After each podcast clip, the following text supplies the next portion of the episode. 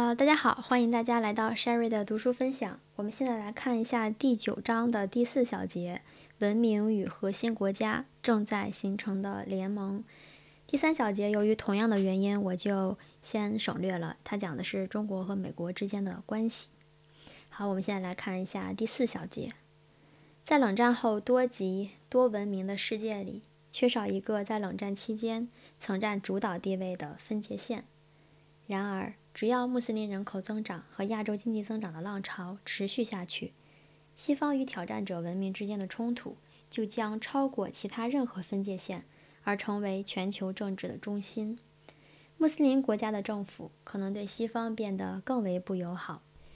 在穆斯林集团和西方社会之间将出现间歇性的低强度，有时可能是高强度的暴力冲突。以美国为一方和以中国、日本及亚洲其他国家为另一方之间的关系将具有极大的冲突性。如果美国对中国作为亚洲霸权力量的崛起进行挑战，就可能发生一场大战。在这样的形势下，儒教、伊斯兰国家之间的联系将会继续，或许还会扩大和加深。这一联系的中心是穆斯林和华人社会在武器扩散。人权和其他问题上反对西方的合作。巴基斯坦、伊朗和中国的密切关系是合作的核心。二十世纪九十年代初，杨尚昆主席对伊朗和巴基斯坦的访问，拉夫桑贾尼总统对巴基斯坦和中国的访问，这一点明朗化了。这些举动表明，巴基斯坦、伊朗和中国之间联盟胚胎的形成。在去中国的路上，拉夫桑贾尼在伊斯兰堡宣称，在伊朗和巴基斯坦之间存在一个战略联盟，对巴基斯坦的攻击将被视为对伊朗的攻击。为了加强这一模式，贝纳切尔·布托在九三年十月就任总理后，立即访问了伊朗和中国。这三个国家之间的合作包括政治、军事。政府官员定期互访，以及在各种民用和军事领域的合作，包括军工生产合作，再加上中国向另外两个国家出售武器，这种关系的发展得到了巴基斯坦对外政策中的独立派和穆斯林派的强有力支持。这些人希望建立一个德黑兰、伊斯兰堡、北京轴心。在德黑兰，人们认为当代世界的独特性。要求伊朗、中国、巴基斯坦和哈萨克斯坦进行紧密和持续的合作。至二十世纪九十年代中期，一个近乎于事实上的联盟已经在这三个国家中中间存在。该联盟的基础是反对西方在安全问题上对印度的关注，以及抗衡土耳其和俄罗斯在中亚的影响。这三个国家能成为涉及其他穆斯林和亚洲国家的更为广泛的集团的核心吗？格雷厄姆·富勒认为，一个非正式的如伊斯兰联盟得以实现，并非因为穆罕默德和孔夫子是反西方的，而是因为这些文化提供了一个能够表达部分是由西方造成的痛苦的载体，一个在政治。军事、经济和文化上占统治地位，并越来越为世界人民所痛恨的西方，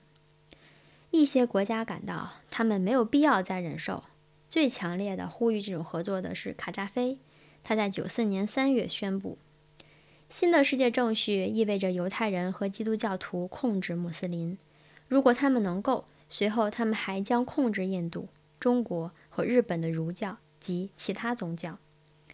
基督教徒和犹太教徒在说：“我们原先是决心摧残、摧毁共产主义，而西方现在必须摧毁伊斯兰教和儒教。现在我们希望看到以中国为首的儒教阵营和以美国为首的基督教十字军阵营之间发生对抗。我们没有理由不对十字军的参加者持有偏见。我们和耻儒教站在一起，与他结盟，和他站在一条国际战线上并肩合作。”我们将一同消灭我们共同的敌人。因此，作为穆斯林，我们将支持中国反对我们共同敌人的斗争。我们希望中国取得胜利。然而，中国方面对反西方的儒教和伊斯兰教国家联盟的热情一直相当低落。江泽民主席九五年宣称，中国不会与任何国家结盟。这个立场或许反映了传统的中国观念：作为一个中央帝国及中心国家，中国不需要正式盟友，而其他国家会发现与中国结盟符合他们的利益。另一方面，中国与西方的冲突意味着它将重视与其他反西方国家的合作伙伴关系，其中伊斯兰国家占大部分，而且是最有影响的成员。此外，中国石油需求的日益增长可能会驱使它加强与伊朗、伊拉克、沙特阿拉伯以及哈萨克斯坦和阿塞拜疆的关系。一位能源专家九四年评论道：“这样一个以武器换取石油的轴心。”再也不需要听从伦敦、巴黎或华盛顿的旨意了。其他文明及其核心国家与西方及其挑战者之间的关系将会有极大的不同。缺少核心国家的南方文明及拉丁美洲文明和非洲文明一直依赖于西方，而且军事和经济力量相对软弱。尽管拉丁美洲在迅速改变这一状况，他们与西方的关系或许会向相反的方向发展。拉丁美洲与西方有着紧密的文化联系。二十世纪八十年代和九十年代，它的政治和经济制度越来越接近于西方。两个曾经试图获得核武器的拉丁美洲国家放弃了这一打算。整体军事力量在所有文明中处于最低水平的拉丁美洲国家，可能会不满足于美国的军事优势，但却无意对它进行挑战。在不少拉丁美洲社会中，新教的迅速兴起，不但使他们更像西方天主教、新教混合的国家，而且正在扩大拉丁美洲与西方之间的宗教联系，使之超出原先仅通过罗马教廷产生保持的联系。反过来，涌入美国的墨西哥人、中美洲人和加勒比人，以及由此带来的拉丁美洲对美国社会的影响，也促进了文化的趋同。在拉丁美洲和西方之间，实际上就是与美国之间主要的冲突问题是移民、毒品以及与毒品相关的恐怖主义以及经济一体化。例如，把拉丁美洲国家纳入北美自由贸易贸易区，以对抗诸如南方共同市场和安第斯条约这样的拉丁美洲集团的扩张。像墨西哥加入北美自由贸易区引发的问题所表明的那样。拉丁美洲和西方的文明结合并非易事，它或许会在二十一世纪的大部分时间里缓慢地形成，但也有可能永远不会形成。尽管如此，西方和拉丁美洲之间的差异仍小于西方与其他文明之间的差异。西方与非洲国家的关系仅会引起微略微严重的一些冲突，主要原因是非洲的软弱，但也存在一些重要的问题。南非没有像巴西和阿根廷那样放弃发展核武器的计划，尽管它销毁了已拥有的核武器。这些核武器是白人政府制造的，旨在威慑外国对其种族隔离政策的攻击。该政府让交让政权时不愿意把它们馈赠给黑人政府，用于其他目的。但是，制造核武器的能力是不能销毁的。后种族隔离时代的南非政府可能会建造新的核武。核武库，以确保其非洲核心国家的地位，并遏制西方对非洲的干涉。人权、移民、经济问题和恐怖主义也被提上了非洲和西方的议事日程。尽管法国政府努力维持与其前殖民地国家的紧密联系，但非洲国家似乎正在经历一个非西方化的长期过程。西方国家的利益和影响正在缩小，本土文化正在被重新倡导。南非最终会将其文化中的南非白人、英国人因素置于非洲因素之下。在拉丁美洲变得更西方化的同时，非洲却变得更加的非西方化。然而，二者都在以不同的方式继续依赖西方。除了在联合国的投票外，都无法对西方和其挑战者之间的军事产生决定性影响。很明显，三个摇摆的文明情况并非如此。其核心国家是世界舞台的三个重要角色，他们与西方及其挑战者的关系可能是混合的、矛盾的和变幻不定的。他们彼此的关系也会极为不同。正如以上提到过的，日本经过一段时间极大的痛苦和自我反省，可能疏远美国，向中国靠拢。与冷战期间跨文明的其他盟友一样，日本与美国的安全纽带将削弱，尽管可能永远不会正式挑明这一点。日本与俄罗斯的关系仍然是困难的，只要俄罗斯在他一四九四五年占领的千岛群岛的问题上拒绝妥协。冷战结束后，出现过可能解决这一问题的时机，但由于俄罗斯民族主义的兴起而稍纵即逝。在未来，美国没有理由像他过去所做的那样支持日本的领土要求。在冷战的最后二三十年里，中国成功的对苏联和美国打中国牌。在冷战后的世界里，俄罗斯也可以打俄罗斯牌。俄罗斯和中国的联合将使欧亚与西方之间的军事决定性的向前者倾斜，引起人们像对二十世纪五十年代的中苏关系那样的关切。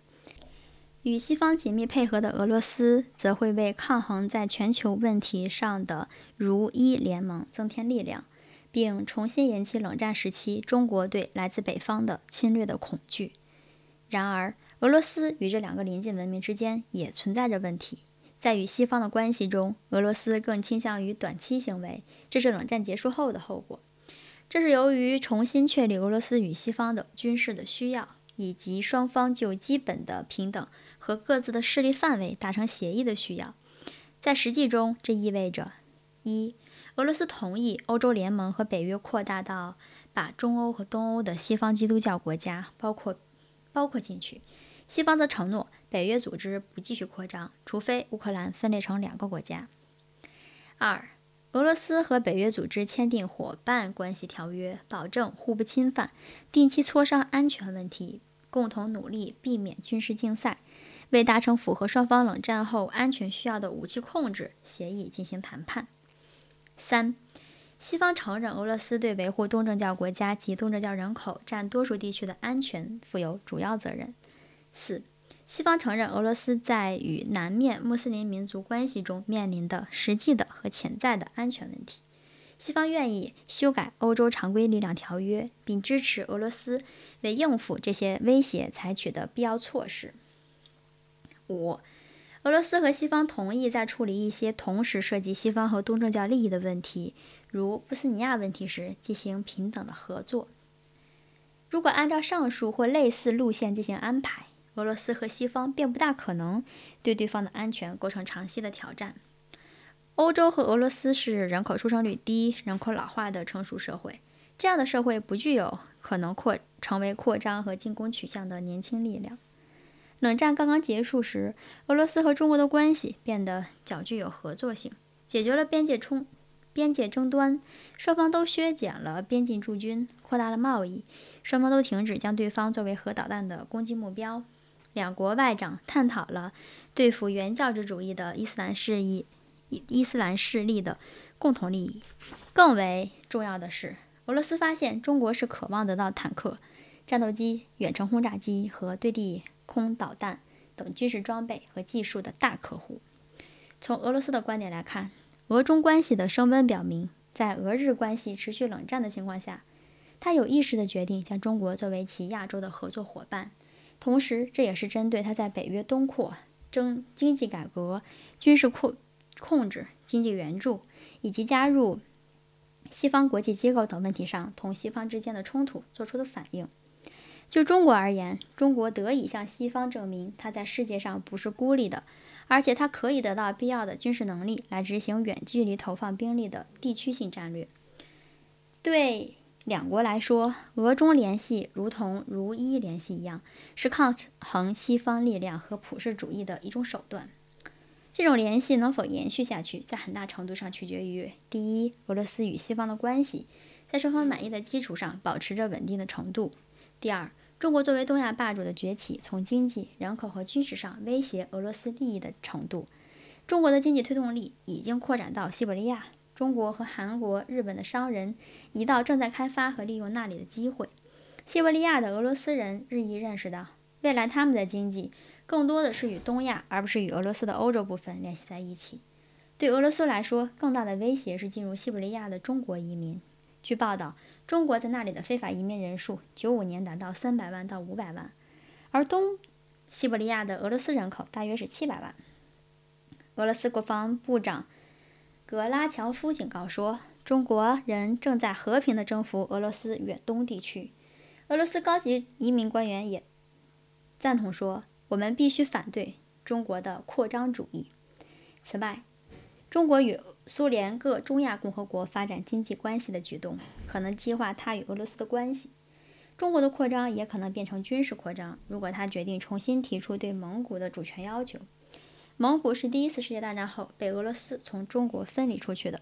几十年中，它曾经一直是苏联的卫星国。自蒙古人入侵以来，一直萦绕在俄罗斯脑海中的黄祸，有一天可能会再一次成为现实。俄罗斯与伊斯兰的关系是几个世纪以来，他通过对土耳其人、北高加索人和中亚部落民族进行扩张战争的历史产物。当前，俄罗斯正在与他的东正教盟友塞尔维亚和希腊联合起来，以军事平衡土耳其在巴尔干的影响，并与他的东正教盟友亚美亚美尼亚，呃，起来以军事平衡土耳其在对外高加索的影响。俄罗斯一直积极地维护在其中亚各共和国的政治、经济和军事影响，将他们纳入了独联体，并在所有这些国家部署了军队。俄罗斯关心的中心问题是海里的石油和天然气储藏，以及将这些资源运往西方和东亚的通道。俄罗斯还一直在北高加索进行着一场反对车臣穆斯林的战争，并在塔吉克斯坦进行着另一场战争。支持塔吉克斯坦政府镇压包括伊斯兰原教旨主义分子在内的暴乱。这些安全考虑进一步刺激了俄罗斯同中国在遏制东亚的伊斯兰威胁上的合作，也是俄罗斯同伊朗恢复友好关系的一个重要动机。俄罗斯向伊朗出售潜艇、新式战斗机、战斗轰炸机和地对空导弹，以及侦察和电子战军事装备。此外，俄罗斯已同意在伊朗建造清水核反应堆，并向伊朗提供铀浓缩装备。作为回报，俄罗斯非常明确的希望伊朗遏制原教旨主义在中亚的扩散，并暗示希望他与俄罗斯合作，共合作起来，以军事平衡土耳其在中亚和高加索的影响。在未来几十年中，俄罗斯与伊斯兰的关系将决定性的取决于他对其沿南方边界的穆斯林人口爆炸所构成的威胁的看法。第三个摇摆的核心国家是印度。冷战期间，它是苏联的盟国，与中国进行过一场战争，与巴基斯坦进行过几场战争。它与西方，特别是与美国的关系，即使不是与语相加，也是保持着一定距离。冷战结束后，印度与巴基斯坦在克什米尔。核武器、南次亚大陆全面军事平衡问题上，都可能存在着严重冲突。如果巴基斯坦能够赢得其他穆斯林国家的支持，印度与穆斯林的关系总的来说将会是很困难。为了应付这一局面，印度可能会进行特别的努力，像以往那样逐个劝说穆斯林国家疏远巴基斯坦。随着冷战的结束，中国与邻国建立友好关系的努力扩大到了印度，两国之间的紧张状态因而得到了缓解。但是这一趋势不可能长期维持，因为中国积极地卷入了南亚战争，而且可能会继续这样做。同巴基斯坦维持密切的关系，加强巴基斯坦核武器和常规军事能力，以经济援助、投资和军事援助讨好缅甸，还可能在那里发展海军设施。目前，中国的力量正在扩张。在二十一位分析家指出，两位亚洲。巨人之间潜在的力量竞争，以及自以为是当然的大国文明和文化的中心，会促使他们支持不同的国家和事业。印度将努力崛起，不仅作为多极世界中的一个独立的权力中心，而且是作为中国权力和影响的抗衡国家。至少为了对抗中巴联盟，即使不是为了对抗更广泛的如一联系，印度与俄罗斯保持密切的联系，继续大量购买俄罗斯的军事装备。也明显的符合印度的利益。二十世纪九十年代中期，印度从俄罗斯得到了几乎所有类型的武器，包括一艘航空母舰和低温火箭技术，由此导致了美国的制裁。除了武器扩散外，印度和美国之间还存在着其他问题，包括人权问题、克什米尔问题和经济自由化问题。然而，美国巴基斯坦关系的降温和在遏制中国的共同利益，最终可能使印度和美国建立起更密切的联系。印度在南亚的力量扩张不会伤害美国的利益，反而对其有利。文明之间及其核心国家之间的关系是复杂的，常常是自相矛盾的，而且会发生变化。任何一个文明的大多数国家在形成与另一个文明的国家的关系时，通常追随核心国家的领导，但是情况将不会总是如此。很明显，一个文明中的所有国家不会与第二个文明中的所有国家都拥有相同的关系。共同的利益通常是来自第三个文明的共同的敌人，导致了不同文明间的合作。显然，文明内部也可能出现冲突，冲突，特别是在伊斯兰文文明内部。此外，沿断层线边缘的集团间的关系，可能与他们各自文明中的核心国家之间的关系有极大的差别。然而，总的趋势是明显的。可以就文明间和核心国家间似乎正呈现的联盟和对抗做一些合理的归纳。图九点一做了概括。冷战期间相对简单的两极关系已为多极多文明世界的远为复杂的关系所取代。好的，我们第九章就结束了，感谢大家的收听。呃，本期的语速稍微较快，呃，是因为我有点着急要去做别的事情，嗯，给大家说声抱歉。好的，我们第十章再见。